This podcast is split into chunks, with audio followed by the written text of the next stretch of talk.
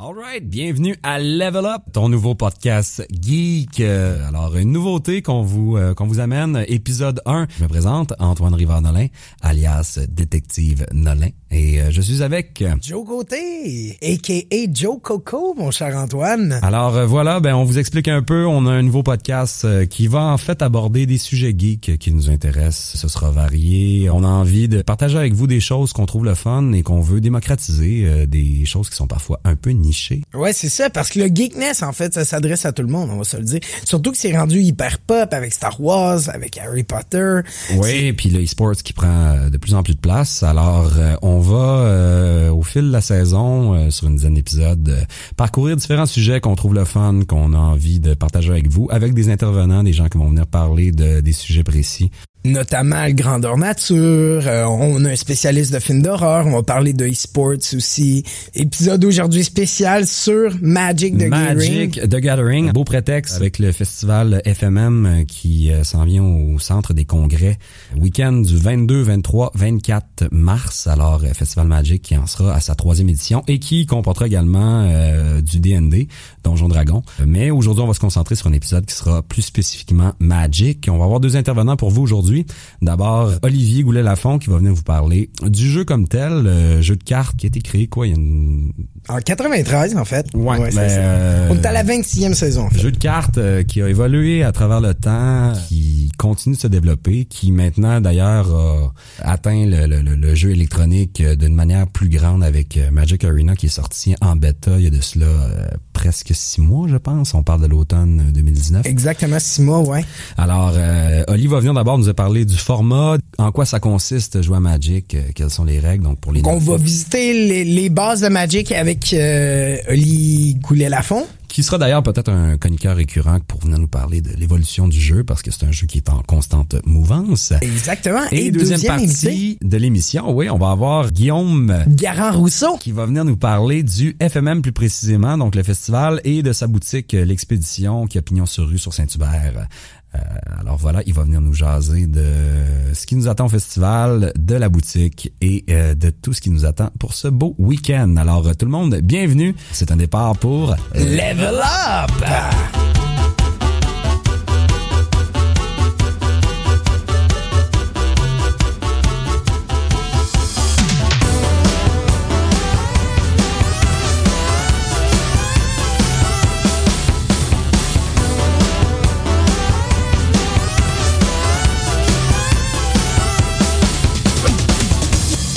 Première chronique Magic avec euh, Olivier a.k.a. Gouffon. Salut Oli. Salut les gars. Alors, euh, ben, Ali va venir euh, de temps en temps ponctuer notre show euh, quand il y aura des événements Magic qui vont avoir lieu dans la sphère euh, mondiale et maintenant Internet parce que Magic est passé euh, au monde sur le web, sur le web. euh, alors euh, compétitionner Hearthstone.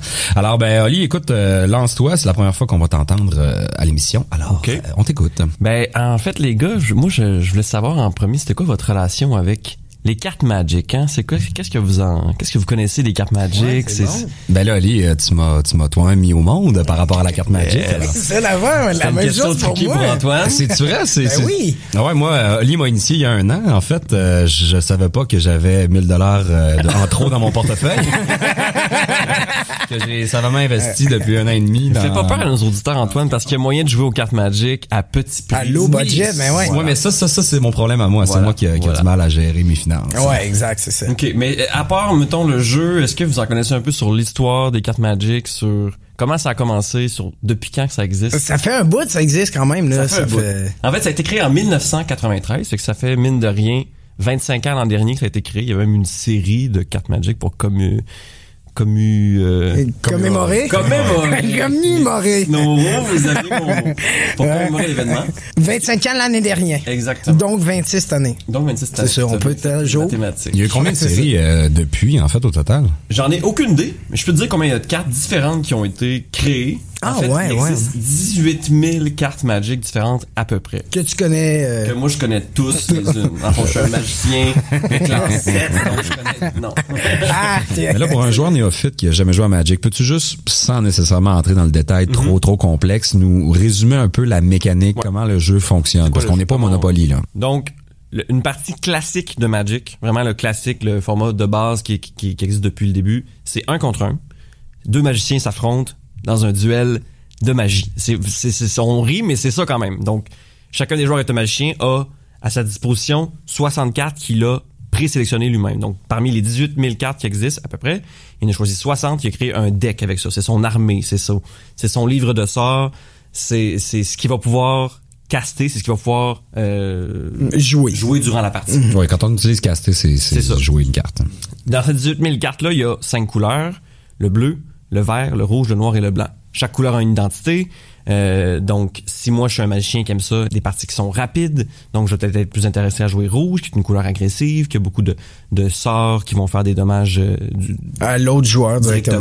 directement, des créatures qui vont attaquer rapidement, des petites créatures. Si je préfère contrôler la partie, avoir une partie lente, piger des cartes, euh, empêcher mon l'autre joueur de jouer, je vais jouer bleu. Je vais jouer bleu. Donc, je vais contrôler.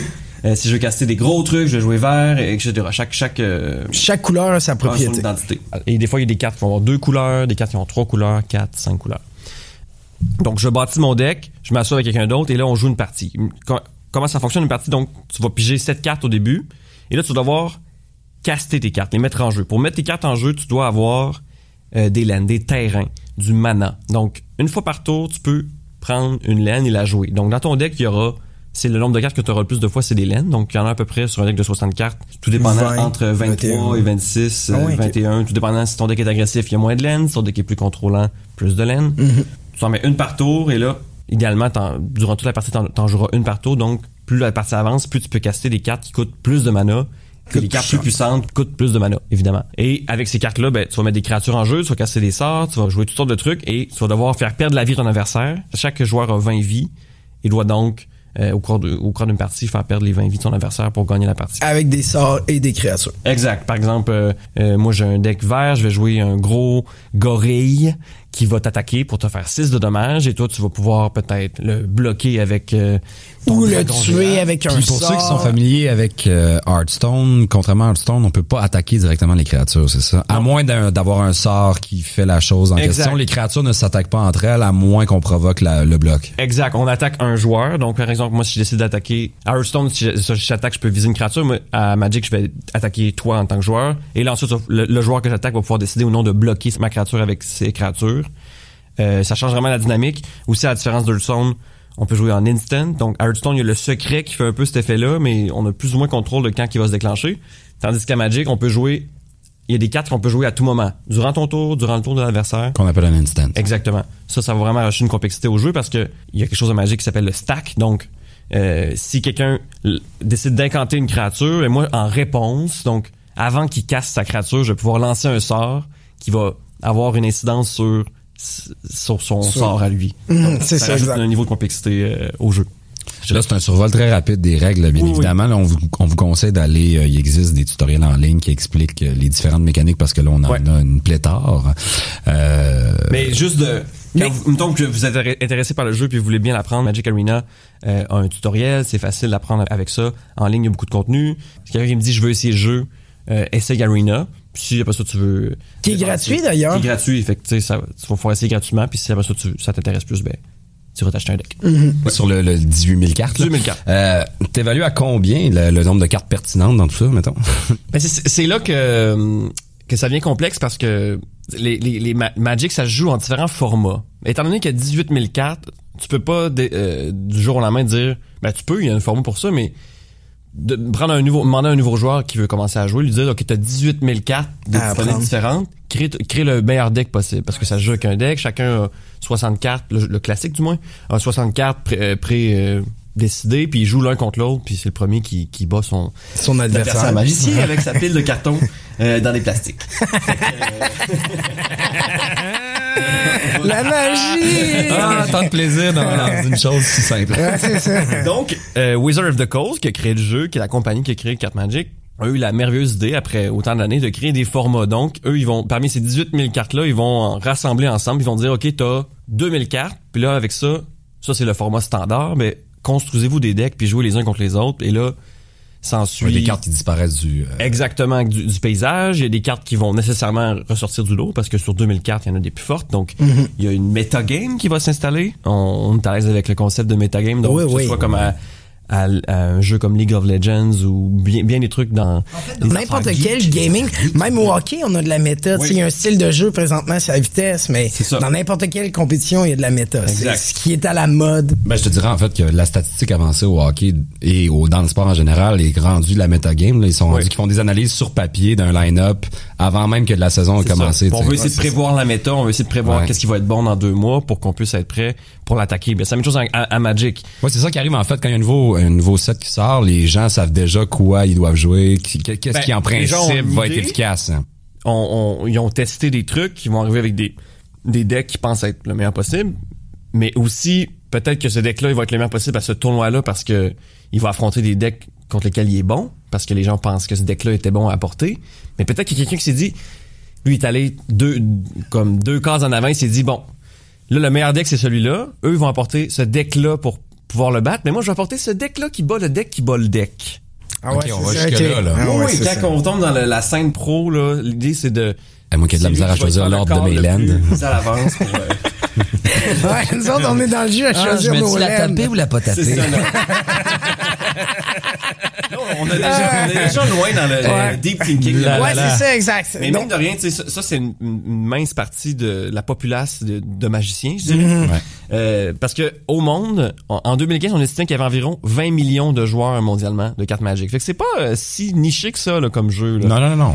Euh, tu sais, il y a- je je serais curieux de- comparer avec des jeux bon marché là, de style Monopoly ou des trucs de ce genre. Ouais. voir c'est quoi la, la- la comparaison, mais on s'entend que mais ça reste euh, énorme pour un jeu de cartes, tu sais, parce ouais, c'est un jeu de société, au fond. Ben oui, parce que oui, le jeu se joue en ligne également, puis on en parlera un peu plus tard, mais à la base c'est un jeu de cartes, donc tu dois trouver un ami avec qui jouer, tu dois te déplacer, aller quelque part pour et t'asseoir avec quelqu'un pour jouer aux cartes Magic, Au magicien. au magicien.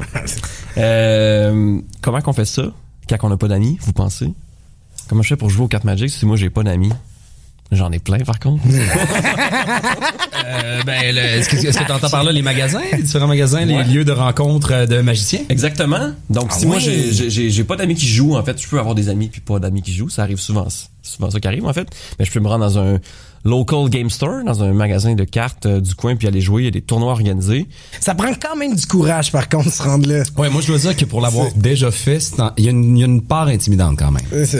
Euh, je vous comprends, mais, Mais ceci dit, ça se désamorce là. J'ai- Ouais. Je, je l'ai vécu, mais il a, il a fallu y aller d'abord une première fois seul, puis faire comme, ok, je vais me bâtir un deck, Ah, je vais ouais, c'est affronter cette chose-là, qui est, qui est cette espèce de monde où les gens connaissent les cartes et moi je les connais pas bien. mais tu sais. souvent on, on, on- je trouve qu'on surestime le- en tout cas sur la scène Magic à ma connaissance, là, je suis pas non plus euh, euh, je connais pas tout, mais à mes yeux de gars quand même assez, je connais bien sûr que je joue, mais je suis quand même assez casual dans mon approche du jeu. Euh, c'est vraiment moins intense qu'on le pense en boutique. T'arrives, puis il y a beaucoup de gens comme qui ont aussi peut-être juste pas trouvé de gens avec qui jouer, mais la communauté en général est assez euh, euh, smart, assez gentille. S'il voit qu'un autre joueur il, il est pas bon, ben il va essayer de l'aider. Il va l'aider, il va expliquer les cartes. Ouais, c'est ce que j'ai constaté moi aussi. Ah ouais, ouais, c'est vrai, moi aussi. Parce que mine de rien, ces gens-là, ils se sont déplacés pour jouer à un jeu de société. Fait que, tu sais, ils ont pas vraiment le choix de, ben, pas qu'ils ont pas vraiment le choix, mais c'est, la meilleure attitude, c'est, de- c'est d'être bon enfant avec tout ça, puis d'avoir du plaisir, puis de vouloir jouer avec les cartons. Euh, donc c'est ça. Donc là, mettons que moi je commence à jouer dans les boutiques, euh, je, je m'amuse de plus en plus, puis là je veux comme ça devienne plus sérieux mon affaire. Est-ce que vous savez euh, qu'est-ce qui, qu'est-ce, qui- qu'est-ce, qui s'offre à moi? Ouais, Ouais, qu'est-ce qui c'est s'offre à moi en tant que magicien? Non, Ben, là, tu vois, là, c'est, c'est, c'est pas mal l'étape où Ben je pense. ouais, C'est c'est cool, ça, tu sais, là. je vois les gens, je vois les, les pros euh, players de, de League, de League of Legends, de n'importe quel e-sport devenir riche, faire de l'argent. Puis là, moi, j'aime tellement les cartes Magic, je me trouve bon, mais j'aimerais ça aussi que ça arrive. Est-ce que Ça passe Il y a au moyen de prochain faire de niveau, l'argent ouais, avec c'est ça. Magic? il y a moyen d'être un professionnel de, de Magic. Ben, En fait, donne-nous les clés, mais. C'est ça. Tu comprends? Pour l'instant, c'est une dépense dans mon cas. Fait si ça être un revenu, il va le prendre. Ouais, yeah. Le e-sport en général, c'est très populaire depuis peut-être. euh, Oh oui, ça gagne, là, ça monte, ça monte. là. Puis en fait, en Amérique du Nord, on, je pense qu'on voit la pointe de l'iceberg. là. On n'est pas conscient de ce qui se passe ailleurs Exact. C'est là. ça, on est, on est en retard, en fait. On est vraiment en retard. Là. Euh, puis c'est la même chose pour Magic. Il y a toujours eu une scène de, euh, ben, toujours- presque toujours eu une scène professionnelle pour Magic. Donc depuis, je, là, j'ai, j'ai pas de chiffres, mais je pense milieu des années 90, il y avait des tournois internationaux où des joueurs d'un peu partout dans le monde se rassemblaient pour jouer à Magic. Puis il y a eu cette scène-là, mais il n'y a jamais eu l'essor dans la scène Magic Pro euh, que le e-sport a connu. Donc, la diffusion restait quand même assez nichée. C'était beaucoup les pros. en- Et dernièrement, ils ont sorti euh, Magic, le jeu Magic Arena. Je sais pas si vous avez... euh, Oui, oui. Arena, ben oui, ben oui, on a surfé un peu sur la bêta, ouais. pour faire entre autres compétition à Hearthstone. Est-ce qu'on est sorti de la euh, bêta d'ailleurs? Non, on est encore on est dans la bêta, bêta. ouais, c'est Est-ce qu'il va arriver quelque chose quand on va quitter la bêta ou là en ce moment le format qu'on a va rester tel quel? D'après moi, ça, euh, en fait, il y a eu avant ça la close bêta, que là, une fois qu'ils ont que c'est passé de la close bêta à la open bêta, qui est l'état d'aujourd'hui du jeu, Ouais. euh, il y a eu un reset dans les collections des gens, par exemple. Mais là, d'après moi, euh, il y Quand la bêta va se fermer, on va garder nos collections puis il n'y aura Exact. pas de. Ah ouais, hein? J'ai l'impression parce que le jeu est ouvert à tout le monde, euh, ça serait quand même frustrant à tous les gens qui ont grindé de juste supprimer leur collection. Ouais, c'est ça, surtout que déjà le, le pay to win est en, est en ligne, disons. Ouais, Ah oui, j'avoue que tu peux payer. les gens pour, qui ont euh, acheté leur pack, Un ben, petit peu un, un- une- Ouais, le commerce est c'est rentré. un ça, peu ça chiant de se faire enlever, ouais. Fait que depuis ce jeu-là, qui est le premier succès, euh, parce que c'est pas la première fois que Magic a fait des, euh, une version en ligne ou digitale de son jeu. C'est arrivé avec euh, Magic Online un petit peu avant, qui a fonctionné aussi, mais encore là, je pense que c'était très niché comme jeu. La plateforme était vraiment pas superbe. Le jeu en tant que Ah, était complexe à utiliser aussi. complexe à utiliser. Mais je pense que le format Hearthstone qui est amené par Hearthstone est drôlement efficace. Exact. C'est plus, ça, on a, ça a simplifié le- un peu le. Il y a moyen de jouer gratuitement puis de, de, de, de comme développer ton deck. développer, Exact, euh, ouais. Ça a ouvert le jeu un peu au grand public.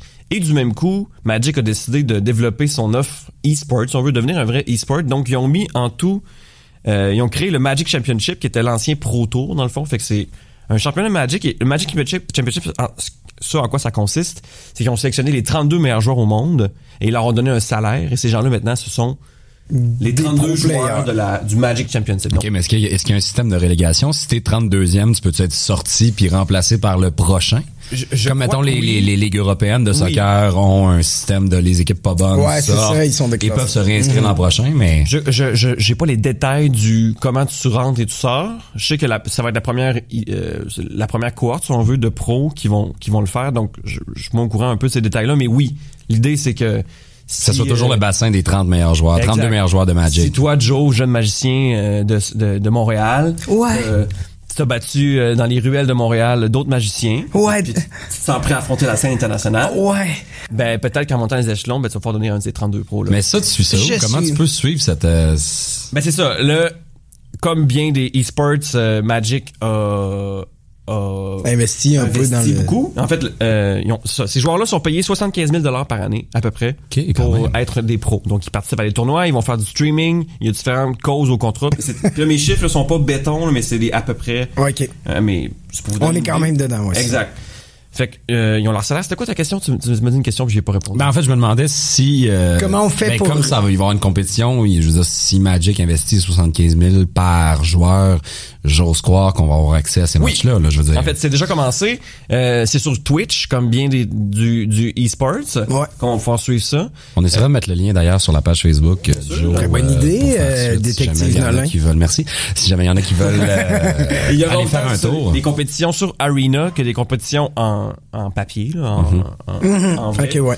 Euh, donc, euh, je, vous- je vous invite vraiment à suivre ça. En tout, en fait, Magic aura cette année en prix à, à distribuer là, à travers toutes ces compétitions 10 millions de dollars. Mais là, les gagnants de énorme. Là. les gagnants de la. League, Comparativement à d'autres jeux, ils sont dans la game. Là, genre, c'est, c'est dans la game de Hearthstone. c'est- Ils sont vraiment rentrés très fort sur la scène. e-sports. Mais, mais même tellement, je pense que League of Legends, c'est 1,5 million pour l'équipe gagnante. Peut-être un million à partager à 5, je pense. Euh, un truc du genre, ouais, je pense que là. le World Championship, c'est un million à partager à 5. Mais au, au total de l'année, ils doivent avoir plus de earnings que ça, je dirais. Ah de- ouais, j'imagine. Comme c'est le des joueurs de. Arena ou c'est des joueurs de cartes physiques? Euh, un, ben, je te dirais, les gens qui ont été, les 32, ces 32 pros-là, c'est pas certainement des, des pros qui ont fait la renommée avec les cartes physiques. Mais qui vont jouer sur Arena. Exactement. La transition est simple pour eux autres, c'est, c'est le même jeu. Je vais, je vais vous expliquer un peu les formats, je pense que c'est important, ou les différentes manières de jouer à Magic. OK, parfait. Fait que de ces 18 000 cartes-là, euh, comme j'ai dit, il y a différents formats, différentes manières de jouer. Il y a Vintage, qui est le, le plus vieux format. Celui-là te donne accès à tous les cartes. Donc, la Black Lotus. Le, le fameux Black Lotus, qui est pas mal la carte la plus célèbre, euh, je dirais. Qui avait une certaine valeur, mais qui au final ne se jouait dans rien. Là, fait non, que, euh, trop fort euh, pour. euh. Fait que ça, vintage, t'as toutes les cartes, donc de, de très vieilles cartes. Et je vous dirais qu'au cours de l'histoire de Magic, il y a eu une, une, euh, une évolution dans la puissance des cartes. Au début, en- euh, les, les spells avaient tendance à être plus puissants et les créatures plus faibles. Et plus les années ont avancé, puis il y a comme eu un, un changement de paradigme, les créatures sont devenues de meilleure qualité, puis les spells ont perdu en puissance. Fait que ça a changé un peu la metagame. Ça fait que le, en vintage, par exemple, il y a une metagame très propre à ce format-là, qui est assez... On casse dirais- des spells. Oui, puis même une metagame assez brisée. Tu sais, t'as toutes les cartes. Donc les, quêtes- les decks sont puissants, ils sont rapides. Mais ils doivent Euh, valoir une fortune. ils valent une fortune. Il y a peu, peu de gens qui jouent le format vintage parce que juste avoir accès aux cartes, c'est c'est dispendieux, c'est difficile à jouer. Euh, c'est rare que tu vois des gens qui jouent vintage. Souvent, ça va être des, vieux de la veille, justement, qui jouent depuis longtemps puis qui ont réussi à, accumuler une collection euh, considérable. Puis ils peuvent ensuite se monter un deck vintage puis jouer avec Nobody! Nobody! Ok, fait que là, tu- là, on parle, on parle du format sans restriction. Exact. On parle du format le plus obscur, à mes yeux, de gars un peu casual qui, qui joue pas C'est clairement pas le format pour monsieur, madame, tout le monde. Mais si ton chum Jimmy, euh, ton chum Jimmy là, qui fait du Ah oui. skateboard, Ah oui, Oui. oui, lui en blesse, là. Jimmy Camo est tout le temps habillé en armée. Il a pas beaucoup d'argent, mais il a goût d'essayer les Magic. Je vais pas lui dire, hey, je joue vintage. Ouais. Achète-toi un deck à 5000 Ah dollars. ouais, ben, vente un skate, puis... C'est ça. Non, je dirais pas ça. c'est ça. Je vais peut-être lui dire de jouer Legacy, mais même là, ça serait poussé. C'est le format qui vient après. Donc, dans le format Legacy, euh, euh, il y a un peu moins de cartes. Il y a des, cartes qui sont bannies, il y a des cartes qui sont restreintes. Donc, c'est c'est quand même proche du format vintage, mais le format a, a été un peu... euh, il y a eu des balises qui ont été établies pour qu'il soit un peu plus fair, je dirais, mais ça reste un format où les decks sont puissants, rapides. Euh. C'est pas du Magic Fair où tu joues des lands, puis tu joues des créatures, puis t'attaques avec tes créatures.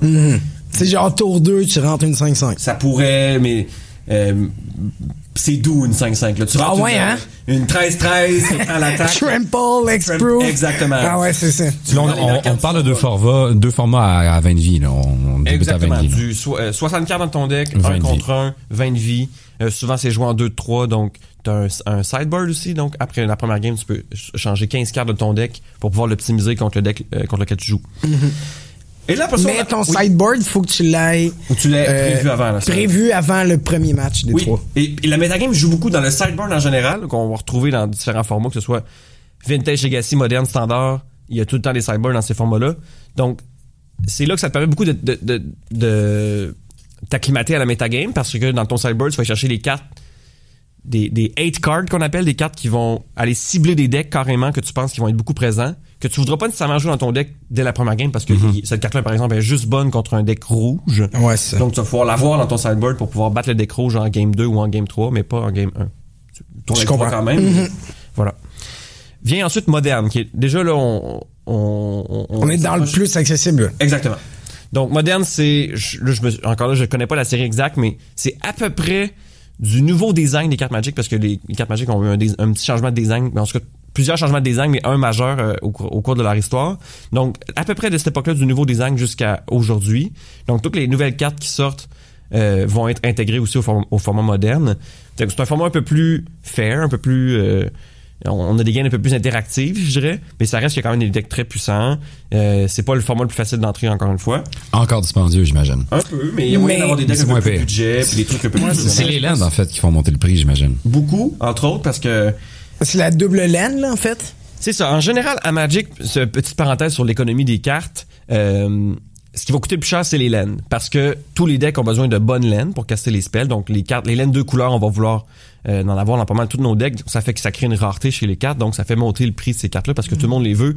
Si tu joues un deck bleu-rouge, peu importe lequel deck bleu-rouge que tu joues, tu vas vouloir avoir les meilleures laines disponibles bleu-rouge pour pouvoir casser tes spells C'est ça, ouais, c'est ça. un magicien a besoin des bons ingrédients pour faire de la magie. Euh, oui, c'est les laines qui sont souvent un coup d'entrée, mais mettons que toi tu veux jouer moderne, tu viens de commencer à jouer, ben joue mono bleu. Tu vas avoir besoin d'avoir des îles, puis je suis certain qu'il y a une bonne option mono bleu en moderne. Le format est assez diversifié, la metagame est assez diversifiée pour que tu puisses avoir des options. Tu peut-être pas le meilleur deck du monde, mais tu vas, pouvoir Tu vas avoir avoir un deck chiant. mono bleu. ouais, moi, non. Counter spell! Counter spell! Counter ton counter, counter ton counter qui counter ton counter. Vient ensuite Standard, qui est le, un- le format le, le- plus facile d'entrée, je dirais. C'est le format de Magic Arena présentement. Donc, Exact. c'est les cartes de d'à peu près des 4, 5, 6 dernières séries, donc des, à peu près les deux dernières années. Puis il y a une rotation. Donc après tant de temps, il y a des séries qui vont être retirées du format. Ça va donc changer la metagame, ça va changer le lot de cartes disponibles, ça va changer les decks qui sont les meilleurs. Donc c'est un format toujours en évolution.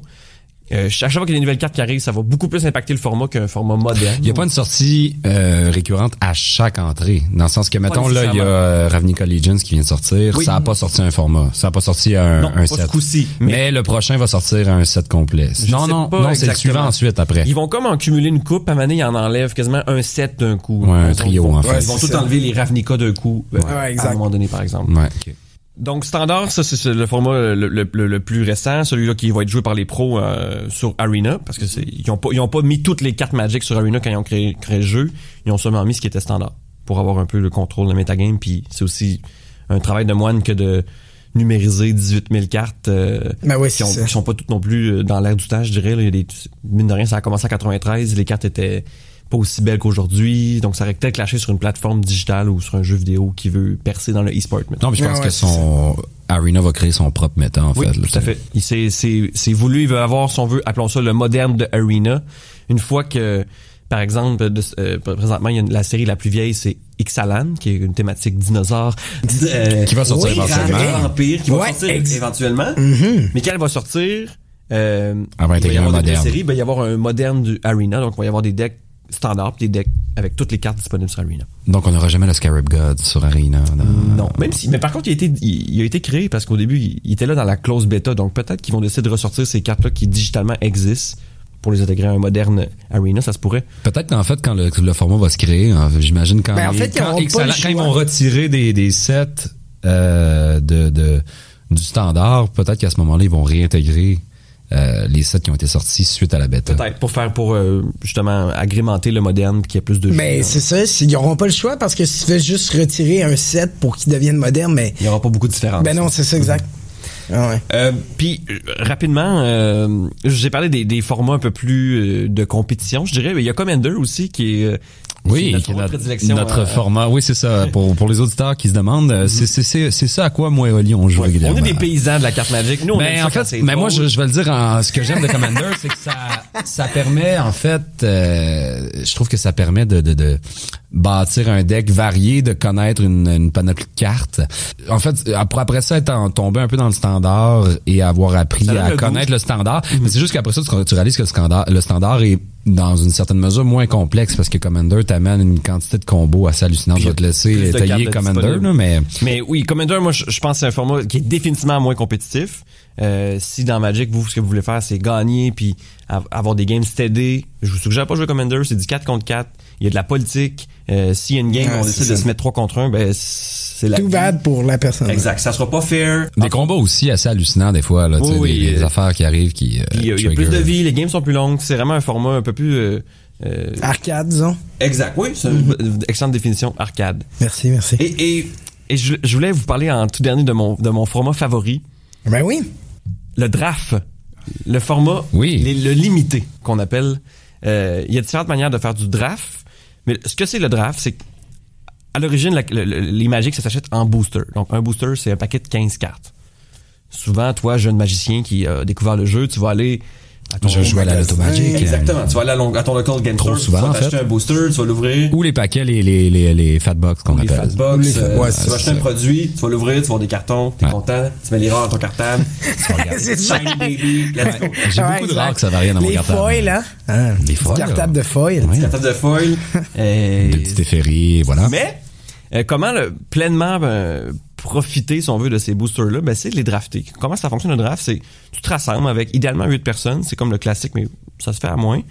Chaque personne a trois paquets et les gens vont ils vont avoir une, une période draft dans, donc dans ta soirée de jeu. Tout le monde va ouvrir un paquet, prendre le paquet, vont regarder les 15 cartes, vont sélectionner une carte, ils vont la conserver, puis ils vont passer le paquet à leur droite et ils vont toutes sélectionner les cartes de tous les paquets comme ça, jusqu'à temps de bâtir un deck de 40 cartes avec ça à la fin, et ils vont combattre les uns contre les autres. Donc, tout le monde arrive dans une soirée, personne n'a apporté de deck, tout le monde va bâtir son deck la soirée même, donc il y a une partie deck building, il y a une partie draft, donc tu vas voir des paquets passer, tu vas devoir choisir les meilleures cartes pour ton deck, donc encore là, il y a du thinking dans le deck building, et ensuite tu vas devoir jouer tes parties de Magic, puis c'est d'a- d'amener ce deck-là que tu viens de bâtir le, Le plus, plus loin loin possible. possible. Moi, j'adore ce format-là parce que ça met vraiment tout le monde sur un peu un même pied d'égalité. Même si t'as mis 1000 dollars dans le jeu, on s'en fout. Ce soir, on a toute la même base à peu près. Il y a un petit facteur Un chance, on booster. Mais euh, c'est c'est ce qui vient très intéressant. Format disponible sur Arena d'ailleurs. Exactement. Ça se joue au magasin aussi. euh, si c'est- ça vous tente d'essayer, euh, les, les, les Friday Night Magic qu'on appelle dans les dans les magazines Magic ont souvent des drafts. Donc ça vaut vraiment la peine. C'est une bonne manière, je trouve, d'aller. C'est quoi, ça coûte 15 pièces de À peu drafter, je pense? 15 piastres. 5 Oui, tu peux piastres avoir des prix, euh, dépendamment si tu finis bien la soirée, Ouais, tu la peux repartir avec des paquets, en euh, fait. non? Exact. Ils donnent des Qui paquets. peuvent d'ailleurs, mais justement, le, le- le- la soirée te coûte 15, mais tu peux repartir avec un carton qui en vaut 30. là. Exact. C'est ça, ouais, c'est ça. Ça reste tout le temps C'est de- une loto, là, on s'entend. Exact, des cartes que tu vas réinvestir en cartes Magic après, mais fait partie de faire rouler un peu l'économie de ta collection. Ben, si tu drafts puis tu prends des bonnes cartes, puis même si t'en gagnes, mais après ça, tu peux bâtir ton deck sur le site, par exemple. Puis tu peux drafter aussi le cube. Quelqu'un a décidé de créer sa propre série, si on veut. Donc, parmi ces 18 000 cartes là de disponibles, il a décidé de créer une série. Des un- cartes que tu possèdes aussi, parce que moi, on parle de mon 1000 pièces, mais tu as à travers le temps Oui. acheté des cartons. Moi, ça fait environ 10 ans que je joue, donc à travers euh, les années, j'ai accumulé beaucoup de cartes et beaucoup de cartes qui servent à rien. Donc, j'ai décidé d'en faire un cube, de créer une série qui a des synergies, qu'on peut ensuite, de cette série-là, créer des paquets, puis mimique un draft euh, qu'on pourrait faire en magasin. Donc, chacun va avoir une pile de 15 cartes, puis on va bâtir un deck. Mais là, le, On, joue pas dans un format qui est comme Commander. non, on joue du, c'est du format limité, donc 40 cartes par deck, un contre un. OK. Donc là, c'est ça. C'est le, il y a une autre portion qui vient s'ajouter, mais là, c'est la portion, tu builds pas un deck, tu vas builder un cube. Donc, tu vas voir, tu vas créer une expérience pour tes collègues magiciens, magiciennes, Ah ouais, c'est ça. pour qu'eux puissent enjoy une, une série que, que Le Game. Master de Magic. Le Game Voilà. Master. Le Game Master. Si t'avais un ami qui a un cube de cartes Magic, il joue pas depuis six mois, mettons. c'est pas notre chroniqueur Magic pour rien, Ali. Là. Je suis un magicien semi-professionnel. fais pas une scène avec ça. C'est mieux, ouais, c'est ça. Exact. Mais donc, euh, il y a une multiple façon de enjoy ce jeu-là, les cartes Magic. Euh, je le dis souvent, moi, c'est mon jeu de société favori parce que, ju- justement pour cette raison-là, c'est comme si un alphabet avait été créé, puis ensuite, euh, le créateur, euh, Richard Garfield. si vous avez déjà joué à King of Tokyo, entre autres, je sais pas si vous connaissez le jeu de société King of King Tokyo. of Tokyo, ouais. C'est Richard Garfield qui l'a créé. euh, Le chat, là. le Mais lui, il est-tu milliardaire, mettons? Il est-tu Euh, il a comme- vendu son, ben, je pense qu'il doit être, je pense pas qu'il soit milliardaire. Il a vendu son jeu à Wizard of the Coast. Euh, Ok, Wizard longtemps. of the Coast est pas le... Le, le, Le créateur du C'est jeu. le producteur, si on veut, du jeu. Ok. Mais lui, au début, Richard Garfield était avec Wizard of the Coast, c'était le concepteur, puis ils ont comme aidé à commercialiser, si on veut, le jeu. Mais Richard Garfield, euh, c'est drôle parce qu'il y a eu une nouvelle cette semaine qui est sortie à son sujet, a tendance à créer les jeux, puis souvent à quitter après ça, puis à laisser La l'équipe en chose place vivre comme- elle-même. Exact. Puis lui il va aller créer d'autres jeux. Artefact, un jeu numérique qu'il vient de créer, mais il vient d'être, il vient d'être renvoyé Richard Garfield cette semaine euh, Ah. euh, de Ok. l'équipe de ce jeu-là, mais c'est très nébuleux comme euh, renvoi. On, soit c'est euh, c'est lui un peu une démission. Une démission cachée, là. Exact. Ou vraiment ils l'ont exclu, mais il a tendance à faire ça, créer son jeu, s'en aller puis en créer un autre. Ben, écoute, euh, Oli, c'est super. On a une, euh, ça sera pour aujourd'hui une introduction sur euh, le monde de Magic. Donc, euh, si t'es néophyte, Mhm. ben, euh, t'en auras appris beaucoup aujourd'hui. il faut pas avoir de préjugés contre les gens qui jouent aux cartes Magic. Moi, j'ai euh, souvent on, on s'imagine que c'est des- Euh, la communauté, en fait, faites, faites juste en parler autour de vous. Si vous êtes un joueur, là, faites juste mentionner Magic. Vous allez être surpris le nombre de têtes qui se tournent parce que les gens jouent à Magic. Les- beaucoup de gens jouent Exact. à Magic. Il y a des choses beaucoup plus nichées que Magic, en fait. c'est pas c'est pas Moi, juste je des, constate des que ados boutonneux non plus là. Tu sais, je- Non, c'est non, je constate, moi, que mon entourage est vraiment peuplé de beaucoup de magiciens. Puis avec Magic Arena, j'imagine aussi, j'ai l'impression aussi que ça va encore plus se démocratiser. Fait que peut-être que prochainement votre mère sera une magicienne, votre blonde sera peut-être Moi, je travaille très fort. Ma blonde veut rien savoir, mais euh, écoute, on va travailler là-dessus. Ça va venir. Le deck de chat a failli l'avoir, là. On travaille là-dessus Ouais. très fort, oui. Ça, quand il y aura plus de hockey RDS, qu'on va juste écouter du Magic, euh, À les TV. mardis soirs, Magic, Magic. Pam, pam, pam, Ben écoute, on lit, on va se revoir, euh, on va essayer de se, se reparler pour les, les actualités Magic. Là, il y a une- le prochain set s'en vient au mois d'avril, si je me trompe pas, 36 Planewalkers qui ont annoncé. Oui, là. euh, War of 36 the Planewalker. Mais il va en avoir des... euh, Je peux, des vous faire- euh, je peux vous en parler rapidement? Ok, ok, on fait un petit, un ouais, petit tour un petit rapide, après minutes, ça- un petit deux minutes, puis après fait, ça, on sort. C'est depuis euh, quelques années, il y a, il y a, euh, une histoire dans Magic, euh, dans les sets qui, qui, qui, qui a lieu. Donc, il y a des Planewalkers qui combattent euh, le mal, qui est Nicole Bolas, qui est un personnage qui est depuis très longtemps dans Magic. Donc, ils combattent ce personnage-là. Et là, c'est ça va être la conclusion de cette grande guerre-là à travers euh, les différents plans de Magic, euh, parce que ça se fonctionne en plans, il y a différents mondes différents, puis les Planewalkers peuvent voyager de plan à plan. Je suis un gros geek. Ça va être la culmination de cette histoire-là. Donc, là, il y a plein de Planewalkers qui vont se rassembler pour combattre Nicole Bolas et euh, tout le monde se demande est-ce que Nicole Bolas va le remporter, est-ce que les Planewalkers vont le Mais est-ce que remporter? 36, ça inclut tous les personnages qui ont fait l'objet d'un Planewalker jusqu'à maintenant? Présentement, ce que, l'information qu'on a sur l'identité des Planewalkers, c'est qu'il y, en a- il y en aura des nouveaux, il y en aura des anciens qui vont faire des retours. Euh, c'est c'est pas mal. On a un Jace, mettons, là. Il, il va y avoir un Jace, il va y avoir les usual suspects, le Ouais, c'est Jace, ça. euh, Gideon, Chandra. Teferi, Je suis Ajani. pas certain. Ajani, tu sais. Ajani, ouais, c'est- les- et il y en aura des nouveaux aussi, mais 36, c'est énorme. Il n'y a jamais eu, de- absolument, il y a. Oui, mais il y en a, maximum- il y en aura des pas très forts, j'imagine. J'imagine, puis j'imagine que le, le, le set aussi va être, la série va être, va être bâtie autour du fait qu'il y aura beaucoup de Planewalkers. Donc, peut-être des, des Planewalkers qui seront pas mythiques parce que il y, y a des raretés dans les cartes. Absolument, un Planewalker, c'est c'est mythique, donc c'est la, c'est la plus rare. Il y en aura peut-être des rares, il y en aura peut-être des uncommon, peut-être donc qu'en draft, il va y avoir plein de Planewalkers. En fait, ils disent qu'il va y avoir un Planewalker par paquet minimum. Donc, Au minimum, donc oui, ça se peut donc, qu'on en Par ait deux. booster? par booster, il y aura un Planewalker. Donc, il va sûrement y avoir des Planewalkers moins forts que d'autres. Ah ouais, chaque c'est fois que tu ouvres un paquet, t'as un Planewalker. Exact. Il va y avoir du removal pour du Planewalker, donc des cartes pour détruire facilement les Planewalkers dans la série, je suis pas mal certain, parce que sinon...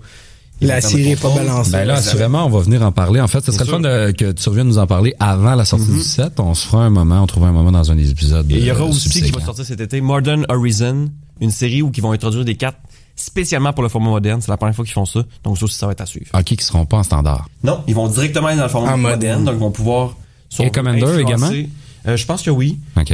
Euh, ils vont pouvoir directement influencer la metagame moderne, chose qu'ils ne pouvaient pas faire parce qu'ils ne voulaient pas, par exemple, sortir une carte trop puissante pour standard, mais qui aurait été bonne pour moderne. Donc là, ils vont pouvoir le faire. Je pense que c'est une très belle occasion pour Wizard of the Coast, de, entre autres, euh, peut-être rendre ce format-là encore plus populaire parce qu'il est déjà quand même pas mal, mais aussi le balancer puis de venir créer des nouveaux decks ou euh, prendre des decks qui sont trop forts dans la metagame puis venir un peu les freiner si on veut. Alright. Alright. Ben, euh, va falloir malheureusement remettre ça une autre fois parce que on pourra pas faire 4 heures là-dessus. Moi, je retourne dans ma crypte. On retourne oui. dans ta crypte, euh, cirer tes cartes, les sûr. doubles slivés. Yes, sir. Yeah! Puis, euh, best for those babies. Mais précieux! précieuse. Ben, ça a été super, Ali. Merci beaucoup d'avoir été avec nous cet après-midi. On se recroise bientôt pour s'en parler de Magic. Salut, mon Merci, ça cher. fait plaisir. Merci à vous.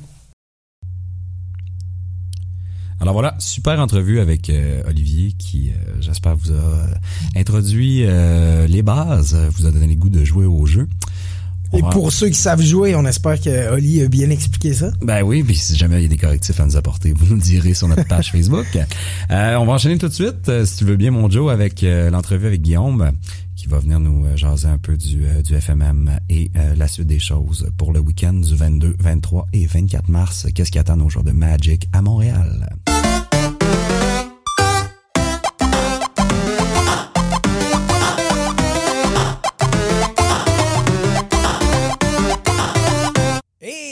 Présentement avec euh, Guillaume Garand-Rousseau. Et c'est ça? Un petit GGR. GGR. Alors, euh, Guillaume Garand qui est là pour nous parler en fait du FMM et de sa boutique L'Expédition. FMM qui va être le festival Magic de Montréal. C'est bien ça? Exact. D'où ça part? Qu'est-ce que qu'est-ce qui nous attend si on, si on va là en fin de semaine? Qu'est-ce qu'on peut espérer de ce week-end de Magic? Le festival, là, c'est un gros trip qu'on a parti il y a trois ans euh, avec d'autres boutiques. Euh, on a installé ça euh, à l'époque là, avec le Valet de cœur et le Mana Mais euh, littéralement avec le Valet de cœur, on est ensemble depuis trois ans à monter ça. À la base, c'était juste Magic. On avait commencé ça. Une espèce de, de grand prix là, pour les initiés de Magic. C'est un endroit où euh, il y a des grosses compétitions, euh, plein de prix à gagner, euh, des artistes à rencontrer, des boutiques sur place. Les une artistes, t'entends quoi par des artistes en fait? À des artistes, euh, c'est soit des artistes qui ont déjà qui font les arts réels de. Ok, vous avez vraiment du monde qui Ah oui, débarque. of des des graphistes, Ah ouais, ok. l'année passée, on en a Véronique Mignot, là, qui est une artiste bien connue de Montréal, euh, qui était là, qui a fait nos affiches pour le festival et tout ça.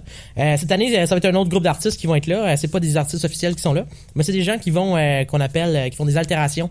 Donc, euh, sur euh, ta carte, il va te la prendre, puis il va te la peinturer pour te la rendre encore euh, plus nice. Ou, euh, Ok. Ah, quand ouais, ça. Ouais, mais c'est ça. C'est un gros trip là où euh, la communauté se rencontre dans le fond, puis euh, vient jouer à tous les différents formats, euh, compétitionner dans les gros tournois. avec. Si, admettons, moi, je suis pas initié, c'est une- c'est pas une place pour moi. Non, au contraire, il y a de tout pour tout le monde. Fait que c'est ça qui est nice de Magic, euh, plein de formats, euh, que ce soit, euh, tu peux même être au niveau où j'ai t'as jamais joué, tu te présentes, euh, tu vas aller faire une table d'initiation, on va te donner un deck gratuitement, puis si tu joues, puis tu bats moi ou un de mes partenaires qui est là, tu, Tu gagnes un paquet, man. Ben ouais, c'est vrai. Alright, Fait ben, qu'on a, on a parlé avec Wizards of the Coast, ils nous ont euh, envoyé des kits là, qui s'appellent des Welcome Kits, qui sont des decks d'initiation. Fait qu'on en donne euh, un aux joueurs euh, qui peut même s'asseyer avec ses amis. Ouais, mais toi, tu, tu joues-tu avec un deck d'initiation aussi? ou? Ben oui. Ok, ouais, ça c'est soit ça. fair, sinon, Ouais, euh, ça, ça sinon, ça a pas. pas de Ben sens. ouais. Ah, ouais. Exact. Puis ça, ça part de où l'idée? Mais tu en as parlé un peu, mais je veux dire, l'objectif, c'est de rassembler ta communauté que tu vas chercher déjà avec la boutique. Ben plus que ma communauté, il y a euh, la communauté des, euh, des joueurs du Grand Québec. En fait, là, il y a une époque euh, à Magic, les vieux joueurs, les vieux de la vieille se rappellent de ça, où les pré-releases, donc euh, avant la sortie d'une série, une semaine avant, il y a des tournois spéciaux où là les joueurs peuvent jouer avec les nouvelles cartes. À l'époque, c'était pas les boutiques qui organisaient ça parce que maintenant chaque boutique peut organiser des pré-releases, il y en a dans toutes les boutiques, il y en a dans l'expédition, mais à l'époque, il fallait être un tournament organizer. Donc à Montréal, euh, c'était Moreau euh, qui s'occupait de ça et qui louait une église, euh, l'église sur Bélanger Christophe Colomb. Puis Mais là, à l'époque, on parle de quand, mettons? Hey, je, je sais pas quand ça a switché, là, mais moi, je me rappelle de Scars of Mirrodin, là, 10, là, une dizaine d'années, là, j'imagine, là, 10, 12, là, le tournament organizer de la région qui, lui, avait le droit de faire un gros tournoi. Fait que là, le monde, ça descendait de Québec, ça descendait de Rimouski, ça descendait de partout. Puis on se ramassait 350 joueurs dans le sous-sol d'une église à jouer à un tournoi en pré-release. C'était super excitant, le monde avait leur cartable, se changer des cartes. Puis ça faisait une espèce de rendez-vous, euh, et ça arrivait donc quatre fois par année. Un gros rendez-vous où tout le monde se rencontrait puis se voyait. Fait que là, maintenant que les pré-releases font chacun une petite boutique, euh, il y a moins ça, les grosses rencontres où tout le monde se rejoint. Il reste encore les grands prix qui sont organisés euh, euh, à l'époque aussi par les tournament organizers, mais maintenant par euh, des gens qui sont dédiés juste par euh, Wizards of the Coast. Mais là, c'est des prix d'entrée beaucoup plus chers. D'ailleurs, y a-tu des, des gens qui travaillent pour euh, Wizards of the Coast qui sont québécois? Qui travaillent au Québec? Ils n'ont pas de représentants ici. En fait, Non, là, ok, nous, ouais. eux sont vraiment installés à Seattle. Euh, ils font tout à distance. Ils ont, euh, là, récemment, on a un, un représentant là-bas qui couvre la région, mais il parle pas français.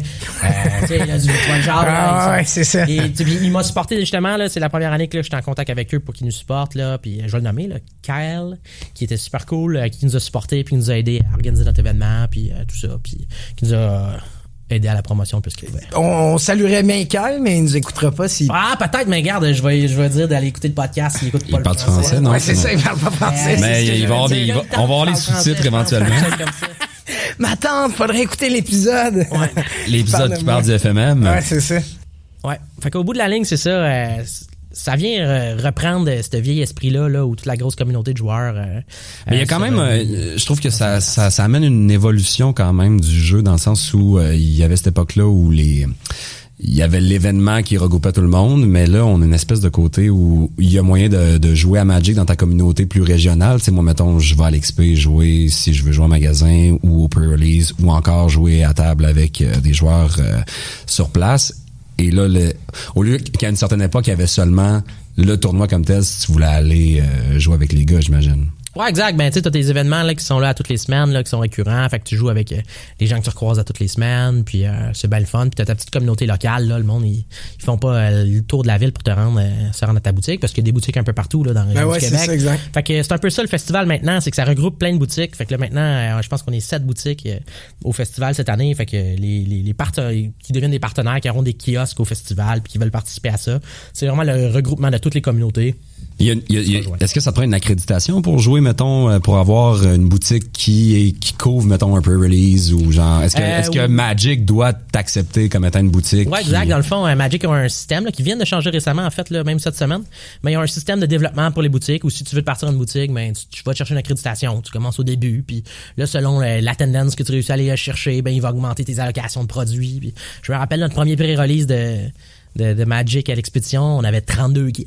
C'était- on avait plus que ça, juste le série? de joueurs. euh, C'est Shadows over Innistrad, si je me trompe pas. OK, fait qu'on parle d'il y a trois ans. Trois genre? ans et demi, ouais. Euh, on, est, on a ouvert en décembre, il y a trois ans. La prémisse de l'XP, c'est vraiment Magic, là, on s'entend. Ouais, ouais, ouais. Moi, j'étais un joueur de Magic euh, depuis, euh, je dis depuis toujours, mais depuis 94. Donc, euh, depuis la deuxième année de Magic. Non, ouais. Ouais. Ouais, exact. Depuis la deuxième année de Magic, euh, j'ai joué à Magic quasiment toute ma vie. Euh, À l'adolescence, j'ai pris un petit break. Euh, j'ai ouvert les demoiselles. euh, ouais. Pourquoi t'es en train de dire que c'est pas sexy, Magic? Ça l'était pas à l'époque, en tout cas. C'est même encore aujourd'hui, je te dirais que... T'as déjà réussi à jouer avec une blonde ou ça a toujours été une expérience? J'avais fait essayer, mais malheureusement... Mais moi, je me demande, la, mettons, là, tu tiens une boutique, le ratio de filles est de quoi, mettons? On a Magic est pas gros. Magic, là, si t'as 5%. Je sais peut-être plus gros si tu vas dans le casual, là, mais qui est gain de se rendre dans un magasin puis de se montrer en public en train de jouer, il y en a pas des tonnes. là. Je peux pas en Ouais, c'est euh. ça. Mais moi, j'ai une employée qui est une fille qui joue à Magic, c'est super cool. Puis il y en a assurément plein qui jouent, euh, mais le ratio doit pas être de plus que 10-15% probablement. Mais en fin de semaine, ça va sentir de la testostérone. là. Ben oui, mais par contre, Donjon Dragon, là, on est dans une autre proportion complètement. Ah ouais, c'est Donjon plus, Dragon euh, euh, qui se pointe en boutique, là, tu vas avoir un 30% de filles au moins. Puis euh, dans les statistiques que Wizards a, c'est dans le jeu de rôle, c'est autant des filles que des gars. OK, parce que Wizard on, euh, donne dans le Donjon Dragon aussi, dans fond. appartient, Donjon Dragon appartient à Wizards of the Coast. Oh yeah. Ah OK, ouais, hein? Ouais, OK, ouais, on l'a ouais, même mis shit, sur le, c'est ça. le, le, Ouais, le ouais, ouais, ils ont, geekness, ils ont acheté ça, là, avant c'était TSR qui avait ça. Ils ont acheté Ils eu ça? ça petit bout. avant euh, Magic comme tel ou Non, non, non, non, non. Wizards, c'est Magic. OK, d'abord d'abord Magic. Un mané, il y avait même des pourparlers. Euh, euh, là, il faudrait que. hey, je sais pas si ma. Mes faits sont tous parfaits, là, mais euh, TSR qui possédait Magic à l'époque, euh, il y avait des pourparlers avec Wizards sur le- les liens qu'ils pouvaient avoir entre eux parce qu'il y avait un rapprochement facile entre les deux univers, puis euh, essayer de faire merger ça. Puis finalement, TSR qui avait des difficultés financières a été racheté par Wizards of the Coast. Ils ont, publié un livre cette année, Art and Arcana pour Donjon Dragon, qui relate justement l'historique de, de Donjon Dragon de la première édition maintenant. En l'ayant feuilleté, c'est là que j'ai trouvé quelques informations comme ça. Mais ouais, maintenant ça appartient à Wizards of the Coast. Là, en fin de semaine, les joueurs de, de donjon, c'est clairement pas une compétition. Euh, non, C'est plus euh, un rassemblement. euh, C'est ça qui est fou. Donjon Dragon, c'est un trip ensemble. Ben, c'est tripes en ça. gang, c'est ça qui est génial. L'aspect compétitif est pas là du tout.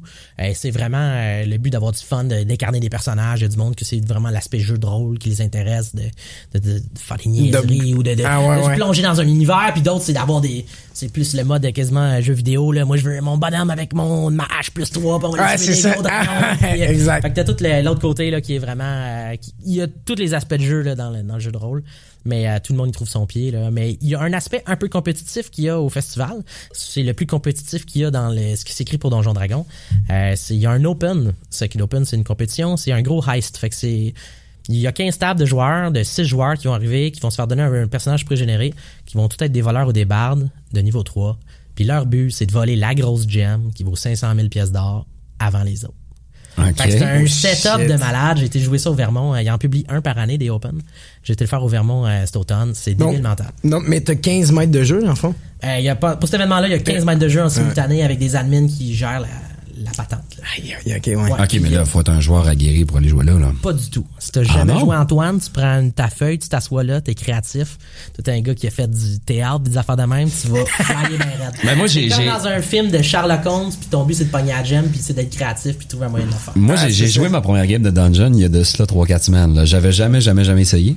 Euh, Shame on you, Antoine. Ben, je sais, mais écoute, euh, on est là pour découvrir. Hein? C'est ça qui est beau dans la vie. Il y a plein de choses à découvrir. Euh, mais écoute, moi, j'ai été, euh, j'ai été tellement surpris par d'un la la quanti- la liberté. En fait, ça dépend probablement du game master que t'as à chaque fois, là, du maître de jeu, mais c'est la quantité d'actions possibles. Tu fait, tu fais ce que tu veux. là. Je veux dire, C'est j'ai goût- goût de faire une sieste. c'est ça, c'est euh, infini. C'est infini. Les appendices avaient un, un podcast où Yeah. ils jouaient, hein. Tu, Yeah, tu yeah, l'as yeah, yeah. regardé? Ouais, ouais, tout à fait. Et Curant, tous les dimanches, ils jouaient une game de donjon. Ils faisaient du moche avant d'aller dans un donjon, justement. Ah non, c'est ça, c'est- leur perso était comme, c'était next level euh, du n'importe quoi, mais tellement divertissant comme game. T'en trouves pas d'autres des games de même, là. Non, non, mais d'ailleurs, on vous invite à aller voir. C'est c'est très drôle. Ils jouent au Randolph, je crois. ça? Au Randolph, exactement, ouais. Euh, génial. Donc, euh, donc pour un néophyte, c'est possible en fin de semaine d'aller essayer de Dungeon ou Magic. Dungeon Donc, Magic, que ce soit pour les néophytes ou les super expérimentés qui veulent se frotter aux meilleurs joueurs du Québec, euh, il y a tout ce qu'il faut dans ce festival-là pour tout le monde. Combien ça coûte en fin de semaine? Si tu veux venir sur place, c'est gratuit. Ah ouais, hein? ouais, il y a pas de prix, il y a pas, pas de passe rien. on peut juste venir se promener Tu puis. viens euh, te promener, tu viens voir tout le monde, tu viens magasiner dans les kiosques qui sont là. tu Déchirer viens- des tu cartes viens- du monde. Tu viens me voir au kiosque d'initiation de Magic ou de Donjon Dragon, puis euh, je te fais faire une séance de 15 minutes où on joue une game de Magic, puis euh, je te laisse pas gagner, Antoine. Ok, ça. fait que moi j'ai. Euh, tout le monde est bienvenu. Euh, par contre, là, il y a des événements, euh, tous les tournois, dans le fond, euh, eux sont payants. Fait que, puis euh, plus Oui, qu'ils sont payants, plus évidemment. que la cagnotte à gagner euh, Est intéressant. est intéressante. On a deux invités spéciaux pour Donjon Dragon. On est vraiment chanceux. On a Will Doyle qu'on fait venir de Londres, euh, qui a écrit euh, les derniers livres de D&D. là. Il a participé à ça. C'est un auteur incroyable. C'est un gars qui... euh, Sur la cinquième, on est rendu à la cinquième édition. Cinquième édition, euh, le gars a travaillé sur Storm King's Thunder, euh, euh, Tomb of Annihilation, euh, sur euh, Dragon Heist.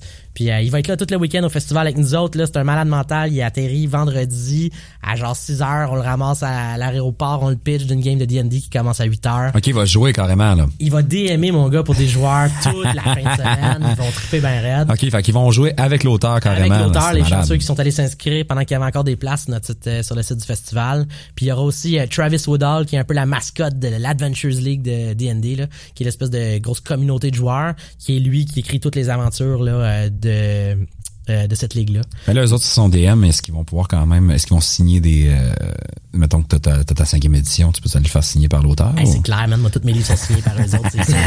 Moi, je m'en nous autres, on est des fans finis, là. Fait que je vais aller les voir, faire signer mes patentes. Ils sont là. Puis même plus que ça, là, ils nous amènent des goodies. Ils vont nous amener des objets exclusifs. Toute la patente qu'ils vont donner aux joueurs qui jouent à leur table. Puis euh, on se gâte. Puis euh, je sais que euh, Travis, euh, il est un peu sur le party, là. Fait que jeudi soir, on s'est organisé euh, au vestiaire. On a loué la place. Puis euh, on a un 5 à 7 avec lui. Euh, Q&A, poser des questions, euh, prendre de la bière, avoir du fun. Puis euh, ça a l'air que Matt, un de nos gars là, qui gère la ligue à Montréal, il a réservé son appart pour passer la nuit à jouer à D&D. Puis euh, ça, va, ça va être beau. Ça, Ça va, va, être beau. ça va rocker dans le D&D, mon chum. Ouais, pareil! OK, c'est très hot. Mais là, en fin de semaine, on va-tu jouer du standard, on va jouer du moderne, du legacy? Toute la patente. Toutes les- Toute la les patente. formats, même ouais, du hein. old school. Ah ouais, qui va ok. se terminer dans des bars. C'est juste les cartes 93-94. C'est la folie. Euh, on fait même un tournoi en équipe Legacy Old School. Fait que si vous voulez voir des Black Lotus. Ouais, il va-tu en- il va-tu en avoir? Mais on va y peut-tu- avoir on Black regarder le monde jouer? Bien sûr, il va y avoir des Black Lotus sur place, des mocks, toute la patente. Si vous voulez voir les, les 20 gars qui en ont des cartes de même en ville, Ouais. ben ils vont être là en train de jouer les uns avec les autres en le samedi matin, puis après ça, ils s'en vont dans un bar euh, samedi soir toute la soirée jouer avec leur Black Lotus pour avoir du gros fun. À côté de la bière. C'est, La, ligue, ouais. la ligue old school, c'est ça. C'est euh, Beer and Magic. C'est euh, des gros cartons 93-94 seulement. Des cartes euh, qui valent une fortune. Ben ouais, c'est bière dans un bar. Oh my Je god. jouais avec une carte à 20 000 à côté d'une pinte. Je me souviens plus si on l'a mentionné, mais le, le festival va avoir lieu au euh, Palais des Congrès, c'est ça? Palais des congrès, exact. C'est vendredi toute la journée. hein. On parle pas juste de vendredi. Vendredi, ça ouvre à 2 heures. C'est Ok. jusqu'à minuit. Puis il y a même du Donjon Dragon qui va jusqu'à 2 heures du matin. Euh, samedi, dimanche, euh, ben samedi 9 à minuit.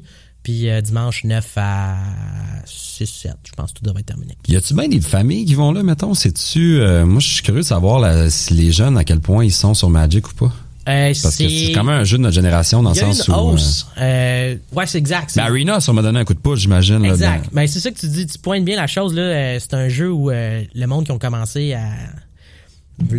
20 ans maintenant, aujourd'hui, euh, 40. 20, 30, 40, 50. Fait que le corps du jeu, euh, corps des joueurs qui ont joué depuis longtemps puis qui sont vraiment euh, investis dans le jeu-là, c'est c'est du monde euh, de, de ma génération, là, euh, du 20, 20 50, admettons. Là.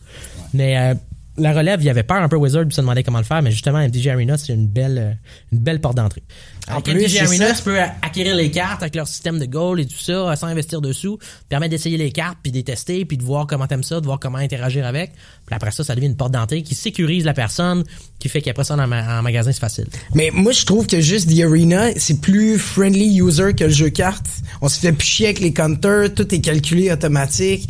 Je veux dire, on n'est pas là Ouais, avec puis nos la- dés à descendre nos vies, tu sais. Non, puis il il y a une espèce de liberté de. Des fois, t'es- quand tu commences à jouer à Magic, tu as tellement d'options disponibles. Des fois, tu as des options qui sont pas disponibles, mais tu t'en rends pas compte parce qu'il y a trop de nuances au jeu. Là, au moins, Arena, t'as- t'as- tu tu le vois, il y a une. il y a une Et tu sub- streamline là, Ouais, tu ça assez bien pour que ce soit simple à jouer. Exact. Ils te font jouer toutes les couleurs en partant. Il y aura Euh, pas du deux Arena sur place au FMM? Euh, ou- non, il n'y en aura pas. Il n'y a, il y a rien d'électronique pour l'instant. là, euh, Tout est live. Tout Ce qui est live cool avec. Arena, c'est que tu peux jouer à Magic en barbettes. Ben oui, ben tu peux jouer à Magic où tu tu, peux pas veux. faire en boutique. Non, c'est ça, tu tu peux, mais tu te fais vite arrêter. Ouais, c'est ça. c'est- pas, c'est pas conseillé. Tu peux jouer à Magic à la job, en fait. Ouais, c'est ça, exact. Oh, ouais, On. Ouais, voilà. évoque les démons. là. Puis, Guillaume, parle-moi un peu de la boutique, en fait. Moi, c'est ce que je...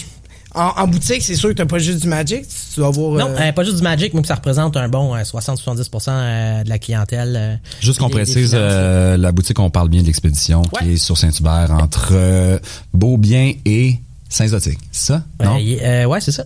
Beaubien-Saint-Zotique, c'est ça? Euh, Au-dessus, c'est pas ça? Beaubien- Beaubien Saint-Zotique. Beaubien, t'es fort. Beaubien. Saint-Zotique, juste au-dessus du McDo, en fait. Ouais, c'est ça. Le McDo, euh, la pla- le, le théâtre Plaza. Sur la Plaza Saint-Hubert. euh, Exact. à côté du métro, en fait, là? Côté du métro. Ouais, pas ça. du métro, là, c'est la raison pour laquelle on est là. Euh, c'est parfait. Le quartier est justement dans le range d'âge de gens qui, euh, qui jouent à Magic, là, des jeunes familles, là, euh, du monde. Mhm. Des familles étudiants, euh, 20 à 50 ans. Pile où est-ce qu'il faut. Ouais, c'est ça, t'es dans le spot. Ouais. Puis, mettons, le, de- t'as un système d'échange, justement, de cartes, j'imagine, euh, Ouais, en boutique. fait. Tu donnes du crédit si... euh, Exact. Il y a, il y a un pr- un principe de trade, là, puis euh, dans le fond, la valeur des cartes, euh, qu'on les vend ou qu'on les rachète, c'est déterminé par le marché. Donc, euh, maintenant que tout est sur Internet, toutes les cartes ont une valeur de vente puis une valeur de rachat. Puis euh, les cartes ont une valeur de d'échange, donc qui est plus haute que la Ouais, valeur puis il y a du listing, je pense qu'on peut surveiller les- la valeur de la carte, justement. Euh, maintenant, là, c'est fou sur Internet ce que tu peux trouver. Là, Euh, il y a des sites qui sont comme des sites de, de, de bourse, si tu veux, où ça traque à chaque jour la valeur des cartes qui se vendent en ligne pour le, la fluctuation et ainsi de suite. Fait que Il y a un vrai commerce de cartes, mettons. c'est du- immense. En fait, avec tout le- l'investissement qui s'est fait dans les 25 dernières années de gens qui ont acheté des cartes, avec la valeur des cartes qui ont décuplé à des manières, à des, des volumes complètement fous, font que il y a tellement de transactions, puis il y a des investisseurs là-dedans. Si t'avais investi, euh, je pense même euh, à radio en allant travailler, là, je pense deux trois semaines, t'avais Pierre-Yves McSqueen qui était comme ouais, euh, je vous fais des conseils pour quoi faire dans la vie, puis euh, euh, je voir si je l'ai bien écouté, il y avait comme VEI valeur, économie, investissement. Ouais, c'est ça. Fait que tu sais, fallait que tu trouves une valeur, fait que t'aies une job, que tu fasses quelque chose que les autres sont pas capables de faire, whatever. Euh, L'économie qui te sauve de l'argent, patente, puis là, investissement, puis là, quand on parlait d'investir, t'es comme, tu peux te prendre des réals, tu peux t'acheter une maison ou des cartes Magic, c'est comme tu veux. Euh, L'important, c'est que t'investisses. C'est que ça prend de la valeur, Mais ouais, ces cartes-là ont pris de la valeur. euh, ceux qui ont fait ça il y a longtemps, euh, ils s'en frottent les mains aujourd'hui. Fait que là, les gens aujourd'hui cherchent à trouver justement les cartes qui vont prendre de la valeur avec le temps, cherchent à racheter des lots pour euh, s'investir. Puis la fluctuation du prix des cartes, c'est déterminé par... L'offre la demande. Personne ne peut gérer ça autre que l'offre la demande. Ok, Ah, c'est ça. Toi-même, en étant propriétaire de boutique, tu sais même pas quelle carte va monter nécessairement. Euh, ben moi étant T'as un joueur, doute? ben j'ai une meilleure, j'ai une bonne expérience autant en tant que commerçant qu'en tant que joueur qui joue depuis 25 ans. Euh, je suis capable de- d'identifier ce qui risque de valoir plus ou moins à un moment X. Mais ce que je peux évaluer aussi, c'est qu'il y a un marché global, mais aussi un marché local. Je sais ce que mes clients consomment en général. Euh, moi, j'ai des gros, gros consommateurs de Commander, là, qui est un format euh, Ouais. Comme on l'a parlé les âges, qui est très casual, là, qui est très euh, quatre boys qui se rencontrent un soir euh, et des girls qui le font aussi, puis qui euh, Très beau format d'entrée, en fait, je trouve, pour... Ben, ce qui est euh, génial, c'est que c'est un format qui est multijoueur. C'est ce qui est Magic et pas vraiment habituellement, c'est du 1v1 optimisation. euh, dès qu'il y a un qui est plus fort que l'autre, ça marche pas très bien. Mais dès qu'on tombe dans un mode multijoueur où l'enjeu c'est pas tant de gagner que d'avoir du fun pendant toute une soirée, euh, ben là ça devient un format vraiment intéressant qui a été développé par des joueurs. Donc c'est pas Wizard qui a développé ce format-là. Pour vrai? Ouais, exact. EDH qui est Elder Dragon Islander. Donc, euh, ça, ça, Islander, ça voulait dire qu'il y avait juste une fois chaque carte. Elder Dragon, ça veut dire que tu avais un commandant que tu pouvais toujours avoir dans ta main. Qui est à la base les Elder Dragons, j'imagine. Ou Euh, ben, avait- les cartes légendaires, il y avait plein d'Elder Dragon, là, les Ouais. Bolas et compagnie, qui était ça. Mais c'est un jeu qui a été fait par des joueurs qui est devenu tellement populaire euh, que Wizard a embarqué dans le pas, je pense, en 2013 là, avec les deck Commander. Puis euh, ils en ont fait un genre de format officiel. Mais comme Wizard fait des tournois, pas des événements casual vraiment, ils organisent pas ça. Ça reste un, format qui appartient euh, Encore aux joueurs. Donc, euh, exemple, la ban list de Commander, euh, c'est pas Wizards of the Coast qui la contrôle. Donc, c'est, Ah, pour euh, vrai? Ouais, exact. C'est donc, euh, tu peux aller voir sur, je pense, c'est commander.net ou EDH. En tout cas, tu peux aller, si tu, tu vas chercher la ban list de Commander, c'est sur un site autonome euh, des années 90. euh, qui- On mettra le lien, non. en fait. Ben oui, en eux, fait, on va- qu'ils donnent on- accès à la ban list, puis c'est eux, là, récemment, qui ont décidé de nous bannir euh, euh, le Protein Hulk, puis là, oh mon dieu, ça fait euh, la carte euh, faite fois. Ben oui, je, je sais, je l'ai intégré, moi, à Mouldrota, puis... euh, Ah ouais, hein? C'est d'une violence. C'est, mais, Ouais. Fait que c'est eux qui contrôlent ce qui banne, ce qui débanne. Fait que eux, quand ils sont tannés de faire. Fait c'est pour ça que la banlist est un peu particulière à Commander. Elle tient plus en compte la disponibilité des cartes. Donc des cartes qui sont tellement fortes dans le jeu, mais que personne peut se procurer. Mais je vais prendre par exemple une Mishra Workshop, que ça vaut, euh, ça doit valoir 1500 pièces facile la carte. Mais ça fait que c'est un, cartes. c'est un terrain qui donne 3 mana pour jouer un artefact. OK. Et c'est juste complètement fou. Fait que tour 1, tu joues ça, tu payes 3 mana, tu joues un autre artefact qui coûte 2, 3. C'est débile comme carte. Mais comme personne peut s'en payer, c'est pas banni. Parce que ça pollue pas Parce les tables de cuisine de Non, personne. c'est ça. Il, ba- il bannit des cartes accessibles, mais qui Mais à l'inverse, euh, un genre de, je vais prendre Prophet of Crufix qui a été banni il y a quelques années, qui était sorti dans Terros, il y a peut-être 4-5 ans, qui est un 2-3, je pense, pour 5, qui te permet de détaper tous tes tes, hey, là, je l'ai pas devant moi, mais je pense que c'est tous tes terrains, puis possiblement toutes tes créatures à chacun des tours, et en plus de jouer tes créatures en flash. Euh, comme c'est une carte à 5-10 piastres, là, tout le monde jouait ça, puis là, le monde était tanné de voir ça. Fait que, Ben, Puis il y a des cartes qui sont formatées Commander seulement, en fait. euh, on dérape sur Commander, mais... euh, Commander seulement, mettons, non. le, le, le Mais il y a- Sol Ring est pas Commander seulement? Non, je Ah que ben, mais il, il est passé dans d'autres formats, mais il faut que tu dans les euh, vieux formats là, comme euh, Vintage là, ou, euh, ou Old School. c'est un format que tu peux pas te faire mettre. Non, non, ça je sais. le- on a compris le colis que le vintage n'était pas disponible. Ah, mais, mais Old School l'est. C'est ça qui est particulier. Euh, old School, euh, c'est 93-94 seulement. Fait que tu joues, oui, des Black Lotus, mais tu joues, tu te tues à coup de Angel. Fait que l'exemple, on- il y avait un tournoi euh, qui était organisé. Ça, c'est vraiment juste la communauté entre elles qui s'organise ça. Euh, le gars qui a gagné le dernier gros tournoi Old School à Montréal, euh, c'est, il a joué euh, Mono Rouge Gobelin Powerless. Fait qu'il y avait pas de Mox, pas de Black Lotus dans son deck. Son deck devait valoir 120$. piastres, Puis euh, il a torché du monde qui. Ouais, mais il devait gagner en 120$. 5 tours. Euh, c'est un... Non, old school, c'est pas si rapide parce que justement, old school, la qualité des créatures est vraiment mauvaise. Ouais, Ouais, j'avoue, comme on parlait tantôt, hein. Chez euh, autre chose, là, tu peux jouer des combos qui gagnent au tour 1, euh, il y a beaucoup d'attrition et ainsi de suite. C'est un format qui est peu joué, mais qui est complexe parce que n'ont pas nécessairement les cartes. Euh, Fait qu'ils vont plus jouer euh, online sur X-Mage ou euh, Cocatrice, là, des, des, des trucs qui te permettent de jouer sans que tu les cartes. Mais euh, en vrai, le, le, le, le, le old school est quelque chose d'abordable qui a été fait justement par des, des vieux de la vieille, des hipsters là, qui avaient envie de jouer leur carton de la bière puis d'avoir du fun. Fait que euh, c'est ça. Le but c'est de faire euh, Land, euh, Black Lotus, euh, sacrifier le Black Lotus, Juggernaut, go. C'est fini. Ouais, c'est ça. Fait que là, tu vas te le désenchant, puis c'est réglé, puis Counter c'est ben, ben fair comme c'est c'est fair comme format, c'est drôle, c'est bien le fun. J'en reviendrai sur la boutique. Moi, en fait, t'évaluerais ta clientèle à combien de monde? Combien de gens viennent jouer à Magic? euh? Euh, je- dans une année, il doit y avoir à peu près 1000-1500 personnes différentes qui viennent jouer à Magic dans, dans- OK. Et ces 1000 personnes-là, 1500, disons, là, ça fait partie de la communauté. Vous connaissez les 1000 personnes. Ouais, je peux probablement nommer le prénom de chacune de ces personnes-là. On y va. presque, de face. Ouais, ça va. va être long, mais on peut y aller. Mais je Non, dirais que ça doit représenter à peu près 25%, 10 à 25% des gens qui, euh, qui viennent en boutique. Parce que majoritairement, les gens vont jouer à la maison. Ouais. Plutôt qu'en compétition ou en boutique, ça devient intimidant ou ça devient... Ouais, il y a quand même de Ben, quoi d'intimidant. Moi, j'ai pas, euh, tu sais, j'ai- j'ai commencé, j'étais à deux pre-release chez vous, en fait. C'est le premier, dernier euh, Allegiance, j'étais allé seul pour la première fois. Oh, il y a, shit. Il y a quand C'est comme un même... coming out parce que quasiment ça. Il y a Ah, Ouais, c'est ça. ouais. Ah, Ouais, c'était ouais, la première fois que j'y allais, mais euh, j'ai eu la chance d'avoir un hoops dans le paquet. Fait que ça, ça, ça a aidé ma soirée un peu. Mais euh, non, en fait, si t'avais à dire des choses pour rassurer le monde qui sont jamais allés puis qui, qui, qui ont le goût de l'essayer mais qui se demandent quand comment je, si j'ai si je suis pas un joueur de magasin que- comment je peux m'intégrer dans un magasin sans, sans me sentir euh, imposteur ou avoir l'impression de genre je connais pas assez ça versus les joueurs qui jouent beaucoup tu sais Ben, la, la- la première- le premier point qui, qui, qui amène à vouloir jouer dans un magasin, c'est, je pense que c'est important, c'est de vouloir rencontrer du monde. Le, but premier, c'est que vous allez vous retrouver là. voir plus euh, la communauté que nécessairement je vais jouer tout seul puis il faut que je gagne c'est ça Non, c'est, pas ça l'enjeu pantoute. L'enjeu pantoute, c'est de s'asseoir puis de voir du monde puis de découvrir des affaires puis de rencontrer des gens puis c'est, là l'enjeu. Je pense que c'est là que pourquoi tu vas aller passer ton mercredi soir dans une boutique à jouer à Magic. Oui, le jeu il est passionnant, il est trippant, il t'allume puis t'as envie d'avoir du monde avec qui jouer.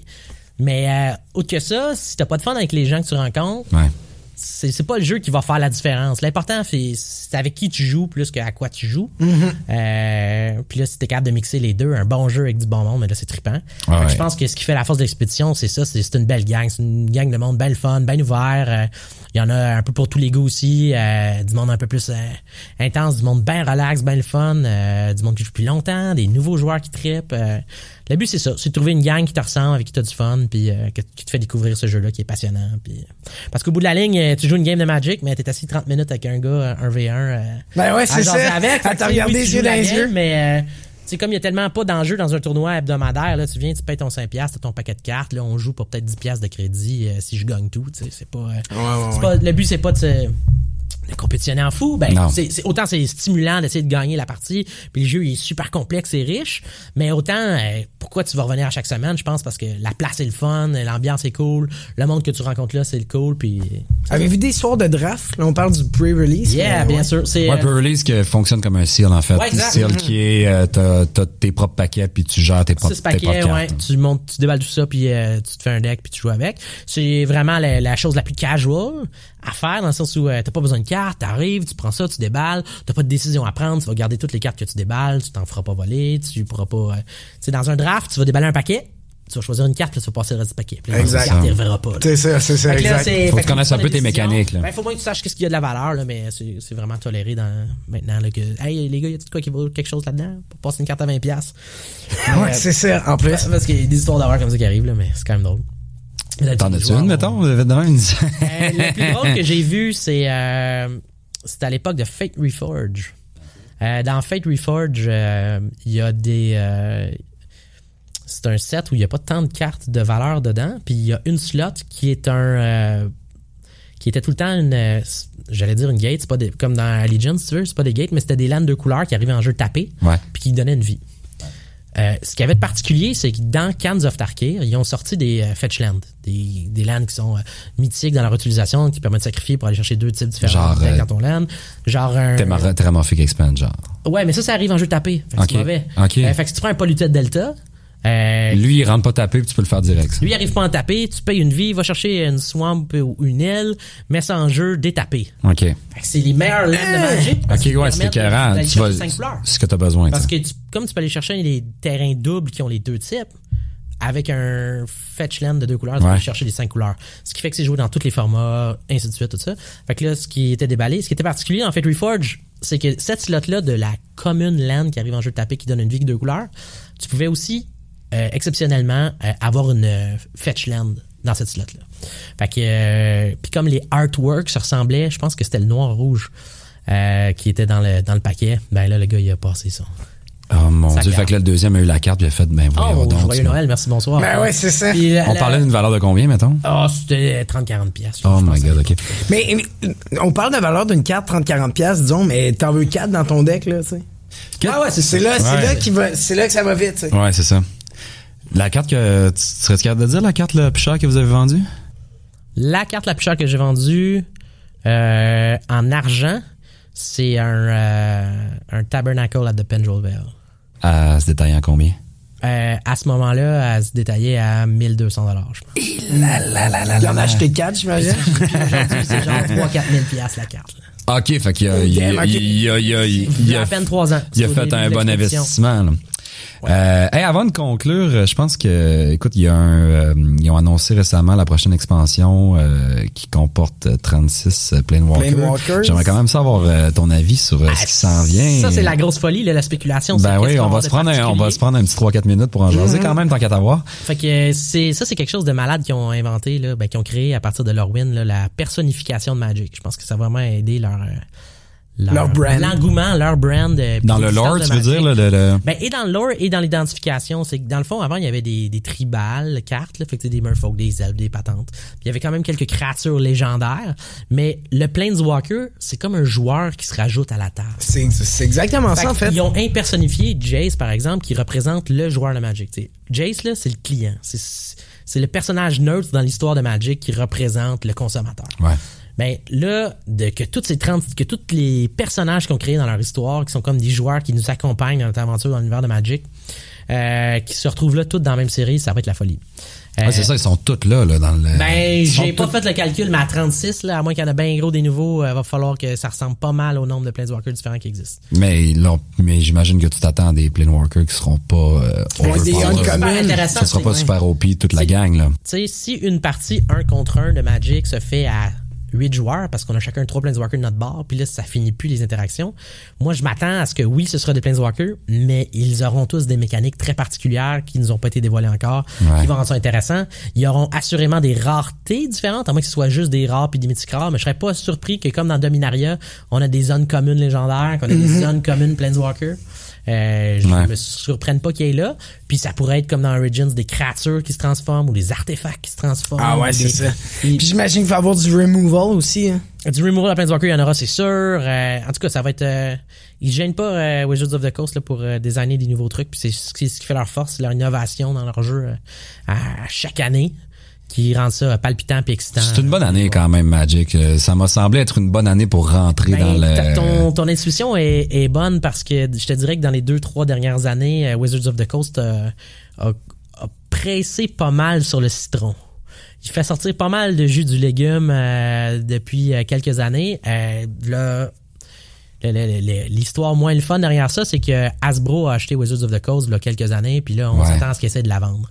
Fait que ça fait, euh, il y a les multiplications des sorties de séries, puis de développement, puis de, de produits à vendre là dans les euh, trois dernières années d'expédition. Là, on a vu ça euh, se décupler, puis aller à vitesse grand V. Ah ouais, euh, c'est ça, hein. Dans le but de mousser les ventes, faire exploser les chiffres, puis possiblement de, de vendre euh, Wizards of the Coast. Wizards of the Coast euh, à un autre, un autre acheteur. D'ailleurs, tu trouves-tu que le jeu, en fait, est à l'écoute de la clientèle ou est plus comme nous, on développe notre patente, vous vous aimez, vous aimez pas, tu sais? Non, ils se sont donné toujours une grande liberté, fait que ça c'est nice. Je pense que euh, de pas écouter à la communauté, je pense que c'est quelque chose de bon, ça permet d'innover sans faire peur aux autres. Euh, euh, particulièrement dans, euh, dans les dernières années, là, ça a été euh, la folie, comme je disais. Euh, ils ont été quand même à l'écoute pour ce qui est des ban lists. Il y a des joueurs qui sont tannés de voir. Tu vois, récemment, ils ont banni Nexus of Fate sur MTG Ouais. Arena en 1v1 parce que ça crée des problèmes. Fait qu'ils sont à l'écoute. Euh, là où c'est particulier, c'est que pendant 20 ans, Wizard a ré- réussi à créer une rareté puis une richesse euh, en étant très euh, une compagnie très conservatrice en termes de on imprime tant de séries par année, Ouais. toujours comme ça. Ils ont accepté de faire des séries pas bonnes. Ils ont accepté de faire des séries où il y avait pas vraiment de bonnes cartes, pas de cartes qui allaient valoir cher, juste pour rester dans le thématique puis dans le truc. Ouais. Puis euh, là, je te dirais que justement, dans les trois dernières années, là, ils ont fait euh, beaucoup de master sets, beaucoup de...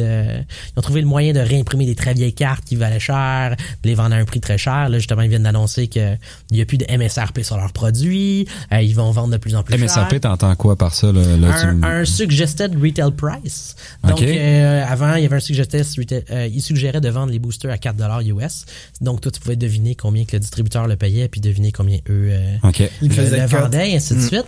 Euh, là, maintenant, euh, ils viennent d'annoncer la fin de ça et euh, on s'attend à ce qu'ils aillent sur Amazon vendre eux-mêmes leurs produits. Fait que ça, c'est comme la mauvaise nouvelle de la semaine. là. Les boutiques sont en train de, de crier haut et fort euh, sur les euh, Ah, oh. sur les plateformes de Wizards of the Coast, genre laissez-nous pas tomber au secours. Ben oui, parce qu'ils ont quand même ouais. besoin de la, de, la, de la présence physique des magasins, je veux dire. Ben, on espère que ça sans va- magasin, il y a sans magasin, pas de lieu commun pour jouer, en fait. On espère que Wizard va voir ça, va garder l'importance de ça. Et on voit qu'Asbro essaie de faire pousser les chiffres aussi des deux côtés. Ce que Wizard nous Ouais, dit, c'est qu'ils vont essayer hein. de faire. C'est une Ah, business. C'est une business. Business is business. Fait que c'est de- eux leur but, c'est de.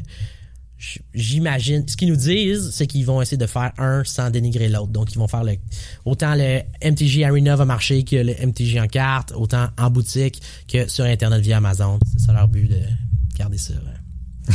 De, On plus verra de bien. points de vente possible. bien. ouais. All right, ben à suivre Guillaume, un gros merci euh, pour euh, la demi-heure que tu viens de nous donner. Écoute, ça a été super. On, on essaiera de se rejaser Hey, en ça fait n'importe Mais de Euh, toute manière, on se voit en fin de semaine. On va se voir en fin de semaine euh, au clair. FMM. Donc, on vous invite à aller faire un tour au centre des congrès, d'autant plus que c'est gratuit. Euh, allez en famille, allez voir euh, de quoi ça a l'air, voir les gens jouer, vous initier si vous avez jamais joué et euh, vous vous frotter à des euh, à des bons joueurs. À si jamais, GGR, en fait, à à, la table de- de, GGR. L'initiation. Moi, puis on va sûrement être là d'ailleurs, aller faire un tour. euh, Ah ouais, les boys, je vous défierai, là. euh, Ben avec- oui, on à va. coup de welcome deck, là. Clairement, ouais. Vous autres, euh, je vous mettrai un bounty, là, trois paquets si vous gagnez. euh, Ah boys. ouais, hein? Ah ouais. Oh shit, ok. Ok, Alors, ok, ok. on- On, on va être rappelle- là, on va être là. On rappelle les dates, le 22 euh, à partir de 14h euh, jusqu'au dimanche, pas la nuit bien sûr, mais jusqu'au dimanche euh, après-midi. À 17 heures, Le ouais. 24 euh, mars, euh, Festival Magic de Montréal, Dungeon Dragon également. Et ben, passez aussi voir Guillaume en boutique. Hein, Oui, à l'expédition. Yes. Les gars sont bien smart. Euh, moi, en tout cas, ils m'ont mis à l'aise tout de suite quand j'étais un néophyte. Alors, N'ayez euh, pas peur, ils vont vous péter en Oh, boutique. oui, ils vont, mais ils vont se péter en boutique. Ben voilà. Hey, un gros merci, ça ça t'a plaisir. Un plaisir. Et voilà, c'est ce qui conclut notre premier épisode pour aujourd'hui, Antoine. Gros show chargé, mon Joe. Gros show chargé. Écoute, on n'a pas eu assez d'une heure. Ah, écoute, on aurait tellement pu parler longtemps avec et Guillaume et Oli. Euh, on se rend compte à quel point Magic est un sujet vaste. Mais euh, manifestez-vous si vous voulez qu'on y revienne, euh, soit dans un épisode subséquent ou peut-être se faire des entrevues à côté pour parler de l'évolution du format. Il y a des extensions qui s'en viennent. Ça va nous faire plaisir de se réunir autour de la table et d'en discuter. Peut-être même les réunir les deux ensemble. Écoute, euh, c'était pas planifié à la base, mais je pense que les deux qui s'ostinent ces nouvelles cartes, ça pourrait être intéressant peut-être. Ben d'ailleurs, on va clairement faire un épisode spécial pour le- la série sur les Planewalkers. Oui, qui s'en vient euh, dans le courant du mois d'avril, donc qui va sortir en simultané sur euh, peut-être pas en simultané, je pense que ça sort avant sur Arena peut-être, mais euh, à suivre en fait, on va essayer de vous couvrir ça dans les euh, dans les mois. Si vous êtes intéressé, ben oui, restez à l'écoute. C'est sûr qu'on va rester actif euh, à ce niveau-là. Pour On- la semaine prochaine, qu'est-ce qui nous attend? Ben en fait, dans deux semaines, on vous donne rendez-vous à- avec euh, Martin Gauthier, propriétaire de l'auberge Dragon Rouge, qui va nous parler de la place du médiéval à Montréal et dans son restaurant, bien sûr. D'ailleurs, euh, restaurant dont je fais partie, je dois le dire, euh, où je m'y appelle Basile Grimaud. Basile. ouais, alors voilà mon ma deuxième identité depuis maintenant quatre ans. Et on aura aussi avec euh, avec nous François Tousignan sur ce, cet épisode-là, qui est un humoriste, la relève.